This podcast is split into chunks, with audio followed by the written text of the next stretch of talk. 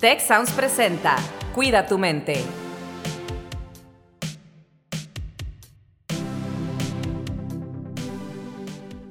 Hola, ¿qué tal? Bienvenidos a un episodio más de este podcast Cuida tu mente. Yo soy Rosalinda Ballesteros y me acompaña como siempre Carlos Ordóñez. Carlos, ¿cómo estás hoy? Muy bien, Rosalinda, pues como siempre, un gusto estar aquí contigo y pues tenemos un, un tema como siempre interesante y en esta ocasión vamos a hablar sobre la incertidumbre. Yo creo que es un sentimiento que todos hemos sentido alguna vez en nuestra vida y que tal vez ahorita muchas personas que están graduándose están sintiendo. Y para este tema tenemos a dos personas invitadas, Giovanna Nazarín, que es una persona muy querida para nosotros porque tal vez nuestra audiencia no lo sabe. Eh, si se quedan hasta el final y escuchan los créditos, escucharán que ella es de hecho la productora de este podcast Cuida tu mente, junto con el equipo de Tech Sounds que nos apoya con muchas cosas a Rosalinda y a mí. Así que Gio, bienvenida. Hola a todos, muchas gracias por la invitación. Estoy muy feliz de estar aquí. Pues excelente, Gio. Gracias por acompañarnos ahora en el rol de invitada. Ahora sí que estar ya en otras bambalinas, sino aquí al frente. Y tenemos también a Diego Villegas. Diego nos acompaña también Diego se graduó hace un año, entonces él vivió esta incertidumbre que Gio, que está a punto de graduarse, está tal vez viviendo. Entonces vamos a empezar a platicar con ellos, Rosalinda, si te parece. Por supuesto, y este es un tema que, bueno, pues un buen número de personas van a pasar en algún punto de su vida, ¿verdad? El tener incertidumbre y en este caso la incertidumbre de estar en un momento de cambio eh, en la vida personal, ¿no? Y entonces, eh, pues aquí la pregunta sería, ¿qué es lo que les genera a ustedes duda o incertidumbre en este momento para Gio y en retrospectiva también, ¿qué, qué nos cuentas de hace un año y hoy? Pues la verdad es que muchas cosas, creo que ha sido un proceso, lo he sentido más por puntos. Al inicio del año lo sentía más fuerte porque mis amigas, mis roomies se graduaron un semestre antes que yo, entonces como que estuve viendo primero todo su proceso de cambio y a su vez me iba generando más ansiedad ver cómo iba a ser después el mío. Entonces siento que mi incertidumbre estaba como muy latente en los primeros seis meses del año y conforme me fue pasando a mí, como que de cierta manera ya sabía qué es lo que iba a pasar respecto al proceso de graduación. Pero ahora que ya se acerca el punto de graduarme, porque si me preguntabas antes, mi meta era graduarme. Y ahora que ya se está acercando el punto de graduarme, sí vienen muchas cosas a mi mente como de, ok, ¿qué sigue? ¿Qué quiero hacer? ¿Qué me gustaría? Como muchas interrogantes. Como que ahorita ya lo estoy aceptando un poco más y estoy más tranquila, pero sí ha sido todo un proceso. Diego, ¿te suena familiar algo de lo que comenta Gio?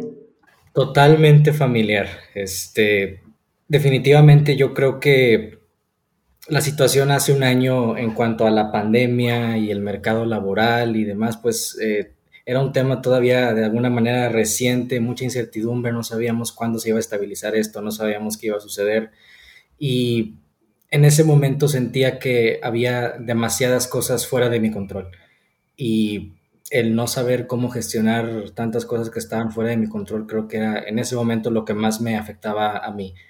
Em, y fue difícil. Yo comparto algo de lo que dice Gio en el que durante mucho tiempo mi meta durante mi carrera universitaria eh, fue solamente graduarme y terminar eh, y cerrar bien esa etapa.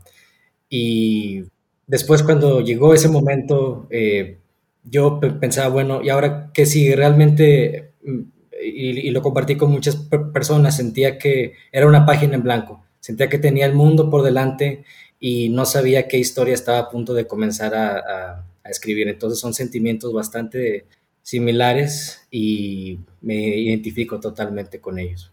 Y claro, es que aquí una de las cosas más eh, interesantes, ¿verdad? De este, de este tema de la incertidumbre es que para algunas personas el no saber qué va a pasar o el estar en este momento de cambio, no saber exactamente cómo van a suceder las cosas, genera miedo, estrés, ansiedad y para otras personas genera pues rutas y posibilidades, ¿no? Entonces, aquí habría que evaluar eh, cuando enfrentamos una incertidumbre en qué lado de la moneda estamos nosotros cada uno, ¿verdad? Si nos sentimos más con miedo o más con una ruta de oportunidades, unos caminos que pueden ir a distintos lugares y eh, lo experimentamos como algo incluso positivo. Está bien siempre tener un poco de miedo, yo creo, ¿no? Carlos, ¿tú qué opinas? Pues sí, fíjate que mientras eh, el miedo es parte del instinto que tenemos como humanos, es un instinto de sobrevivencia.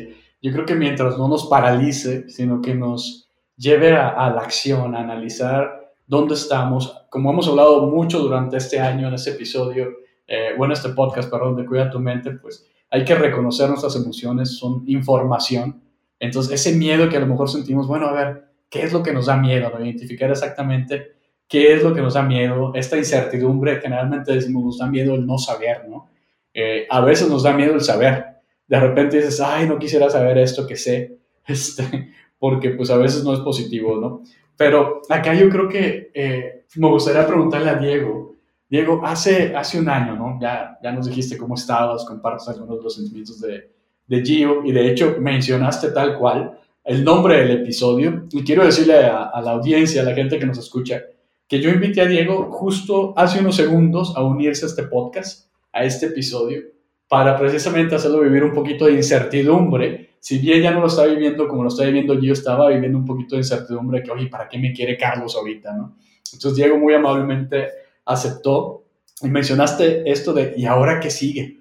Pues así se llama justamente este episodio, mi querido Diego, ¿y ahora qué sigue? Te quería preguntar, ¿qué consejo le podrías dar a la gente que se está graduando, que, que está pues en el lugar que tú estuviste hace un año, como en el caso de Giovanna y tantas otras personas, pues en distintos lugares donde nos escuchan? Sí, pues digo, antes de entrar al consejo, nada más quiero agradecerte mucho, Carlos, por invitarme eh, a este episodio y en definitiva, ahora que lo mencionas, el tener esa incertidumbre de qué iba a suceder, qué, para qué me ibas a, buscar, pues le dio cierto toque de emoción también. Entonces, te agradezco la experiencia, la oportunidad de pues compartir eh, un poco, eh, esperando que a alguien de los que nos escuchan pues le sea de utilidad.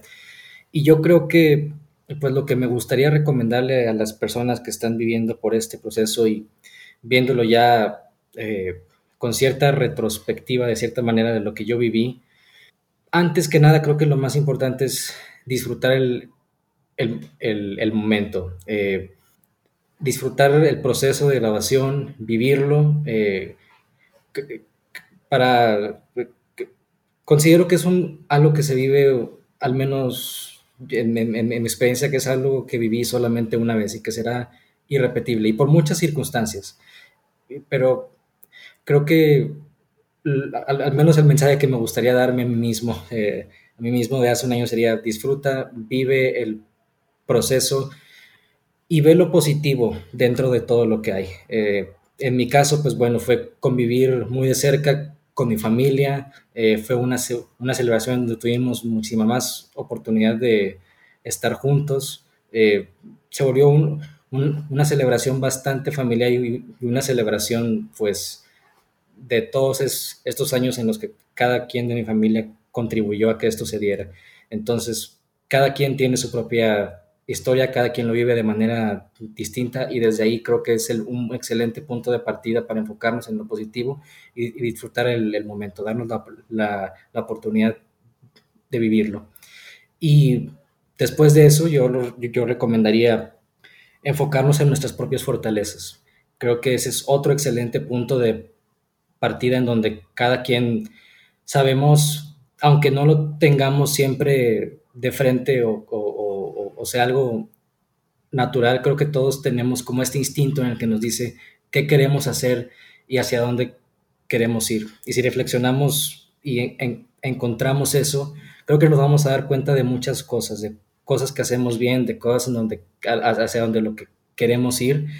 Y pues regresando a mi, a mi metáfora de ser esta, de sentirme como esta página en blanco que está todo por escribir, partiendo desde ahí, creo que poco a poco vamos escribiendo una historia y el proceso de cada quien será bastante diferente. Creo que es vital tener eso en mente.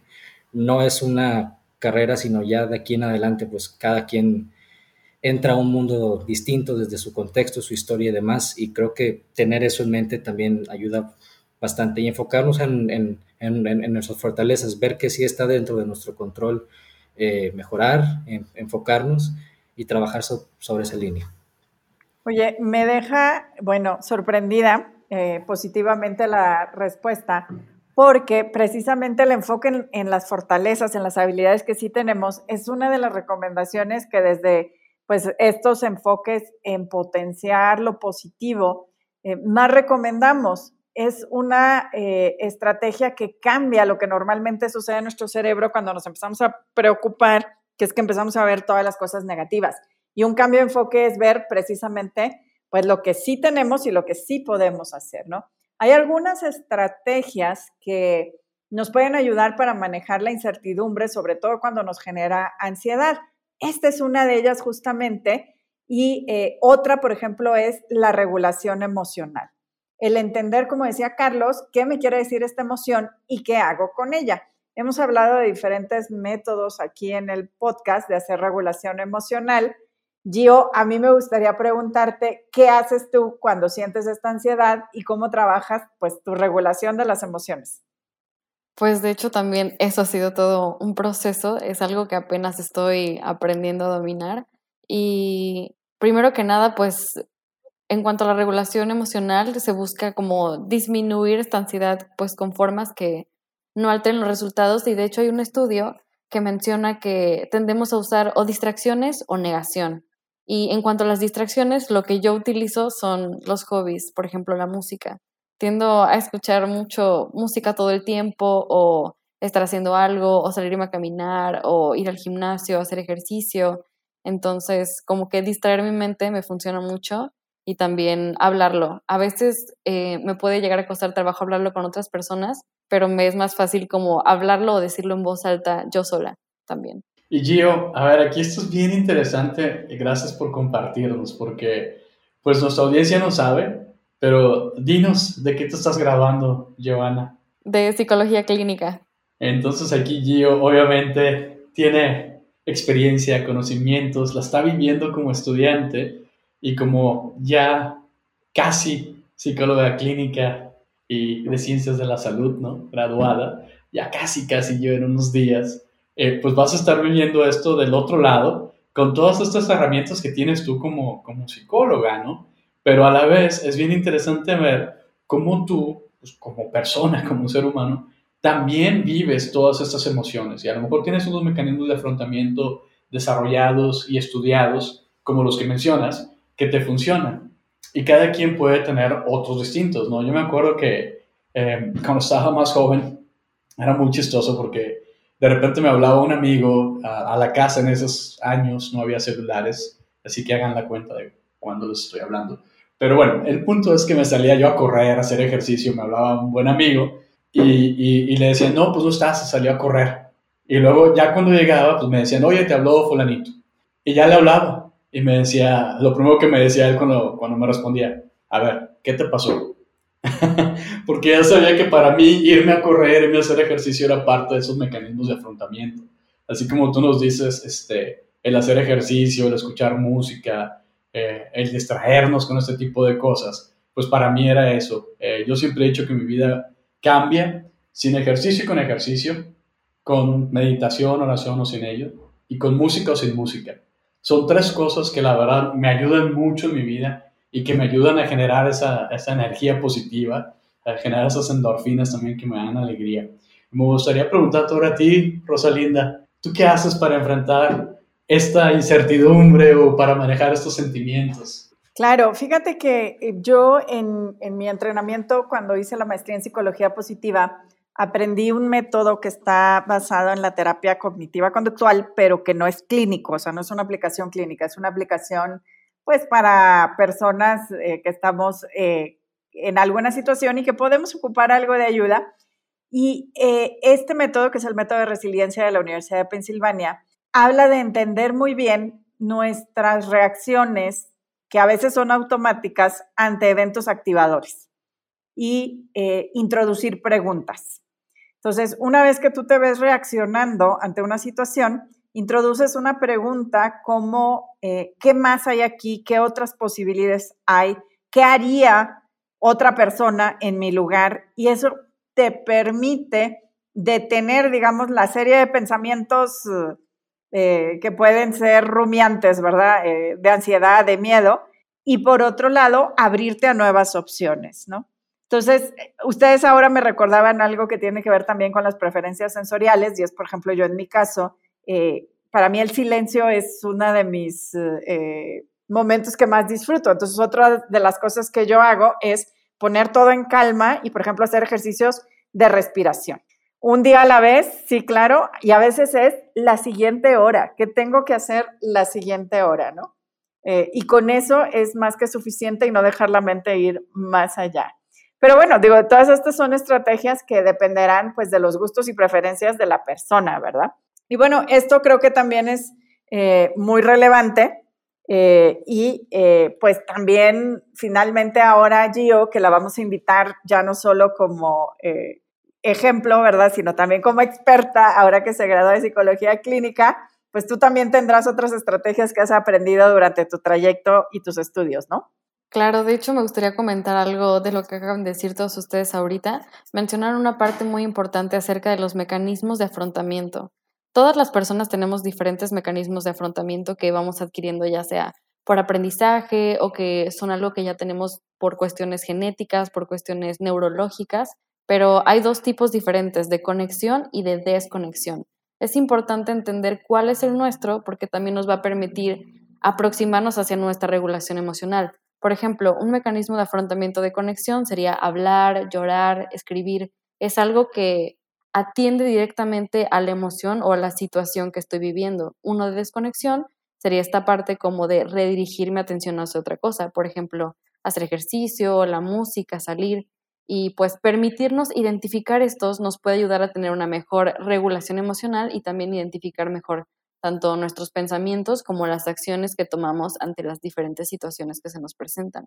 Excelente, Gio. Muchísimas gracias.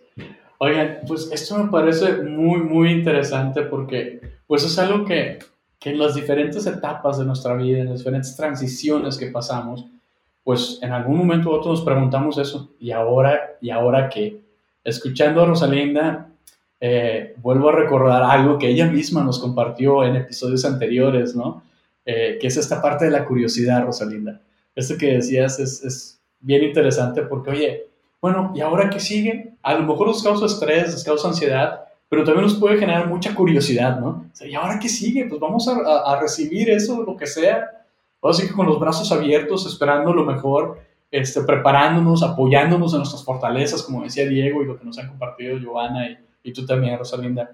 Y se me hace súper interesante. Eh, es importante también compartir con nuestra audiencia que este es el último episodio del 2021. Eh, ah, ya tenemos pues ya más de 40 episodios que están disponibles para todo el público y les invitamos a que pues nos sigan en las plataformas, tanto de Spotify, Amazon, la plataforma de su preferencia. Pero también eh, les queremos mencionar el sitio de Te Queremos, es TQ. TQ es todo seguido, tequeremos.tech.mx. Y ahí también pueden eh, encontrar todos los episodios del podcast Cuida tu mente. Eh, entonces, quiero invitarles para que en este sitio, bajo el menú de oferta Te Queremos, pues vayan y busquen Cuida tu mente. Si nos extrañan en estas dos, tres semanitas que vamos a estar a lo mejor sin episodios porque volvemos a grabar hasta enero, eh, pues bueno, ahí están nuestros episodios. Y bueno, para ir cerrando este, este podcast, este episodio de hoy, me gustaría ir contigo, Diego, y pues preguntarte, hoy en día, después de esto, eh, ya no como estudiante recién graduado, sino como un profesional, un ingeniero industrial y de sistemas que se graduó hace un año. Ahorita, pues, ¿qué sigue? Yo creo que para mí em, el seguir desarrollándome y aprendiendo cosas nuevas, creo que eso es algo que a mí siempre me ha motivado mucho durante este periodo, digamos, de transición en donde me gradué y estuve buscando un empleo eh, fue lo que me di cuenta que es algo que yo podía hacer desde mis fortalezas. Bueno, si una de mis fortalezas ya es el amor por aprendizaje, eh, tengo cierta experiencia, veo que a lo mejor me falta experiencia en estos temas, pues voy a buscar cómo desarrollarme de, cualquier manera, sea con un curso en línea eh, o, con una maestría, que bueno, también eh, empecé a, estudiar en, ese periodo, pero para mí ese yo, yo, creo que ese es, ese es mi, camino, el, aprendizaje, el poner mis habilidades al, pues ahora sí que al servicio de, las, de las personas, diría yo, digo, soy al final de cuentas un ingeniero, pero apasionado por temas de, bienestar, de, psicología positiva y es que por eso, bueno, de alguna manera me mantengo conectado con este fantástico equipo. Eh, y pues bueno, siempre buscar la manera en que el mundo de la ingeniería y el mundo de la psicología y del bienestar se combinen y ver cómo yo puedo aportar a que las, a que las personas eh, sean felices, tengan bienestar y eh, tengan un propósito de, vida al cual estén activamente contribuyendo y eso a, mí, a ellos mismos les, les genere felicidad, pues ahí estaré y eh, yo creo que seré feliz haciendo eso. Entonces, pues ese es mi camino. Justamente ahorita mi, la, la, oportunidad laboral en la que estoy involucrado es eso, es un programa de desarrollo. Entonces, pues bueno, en este momento estoy muy contento de tener la, la, oportunidad de, estar involucrado y de, de, seguir contribuyendo a eso. Oye, pues digo, yo tengo que reaccionar ante este comentario porque eh, pues para mí es eh, algo que, que me encanta escuchar, ¿verdad? Que finalmente todos desde donde estamos podemos encontrar en nuestras fortalezas y en estas habilidades cómo ser más felices nosotros y ayudar a otras personas a ser más felices. Y con eso yo me gustaría cerrar agradeciendo profundamente a Gio su trabajo en estos últimos eh, pues, eh, episodios que nos ha apoyado como productora, que ha hecho un gran trabajo y que quiero reconocer con todos nuestros oyentes que eh, pues nos hace aquí unas escaletas bien detalladas y profundas de los temas que vamos tratando y manejando y pues pocas veces tenemos la oportunidad de reconocerlo y además en esta ocasión de tenerla aquí como invitada en el programa. Entonces, Gio, muchas gracias y queremos que tú cierres este episodio. Pues muchísimas gracias por invitarme, muchísimas gracias a todas las personas que nos escuchan desde 37 países diferentes. Llegamos a ser el número 30 también en los podcasts de México de la parte de salud y estar informa, entonces queremos agradecerles mucho esa parte. Y también, pues como psicóloga y como persona, una recomendación por parte mía sería comenzar a aceptar el cambio y que en un mundo incierto nunca se va a poder tomar una decisión que se sepa con certeza que es 100% la adecuada y eso está bien.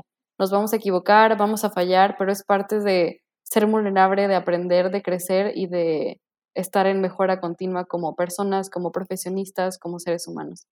Wow, pues nos dejamos con esta reflexión de Gio. Muchas gracias, me uno totalmente al agradecimiento, a la felicitación también. Y pues para toda la gente que nos sigue, que nos escucha, aquellos que festejen estas fechas, pues les deseamos lo mejor y les esperamos el próximo año en una nueva edición de su podcast, Cuida tu mente. Si quieres conocer más sobre cómo cuidar tu salud, te invitamos a escuchar Hola de Salud. La prevención hoy es parte del tratamiento. El podcast en el que nuestros expertos te darán consejos para vivir de manera sana, equilibrada y feliz. Felicidad, ese sería un objetivo último. Escúchalo en Spotify, Apple Podcast y Google Podcast.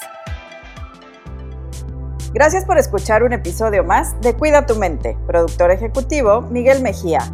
Asistente de producción Marcelo Segura y Melissa Jubera. Productor de Cuida tu mente Giovanna Lazzarini. Postproducción Max Pérez. Los invitamos a escuchar el siguiente episodio de Cuida tu mente y el resto de los programas de Tech Sounds en Spotify, Apple Podcast, Google Podcast y tech.mx slash tech-sounds.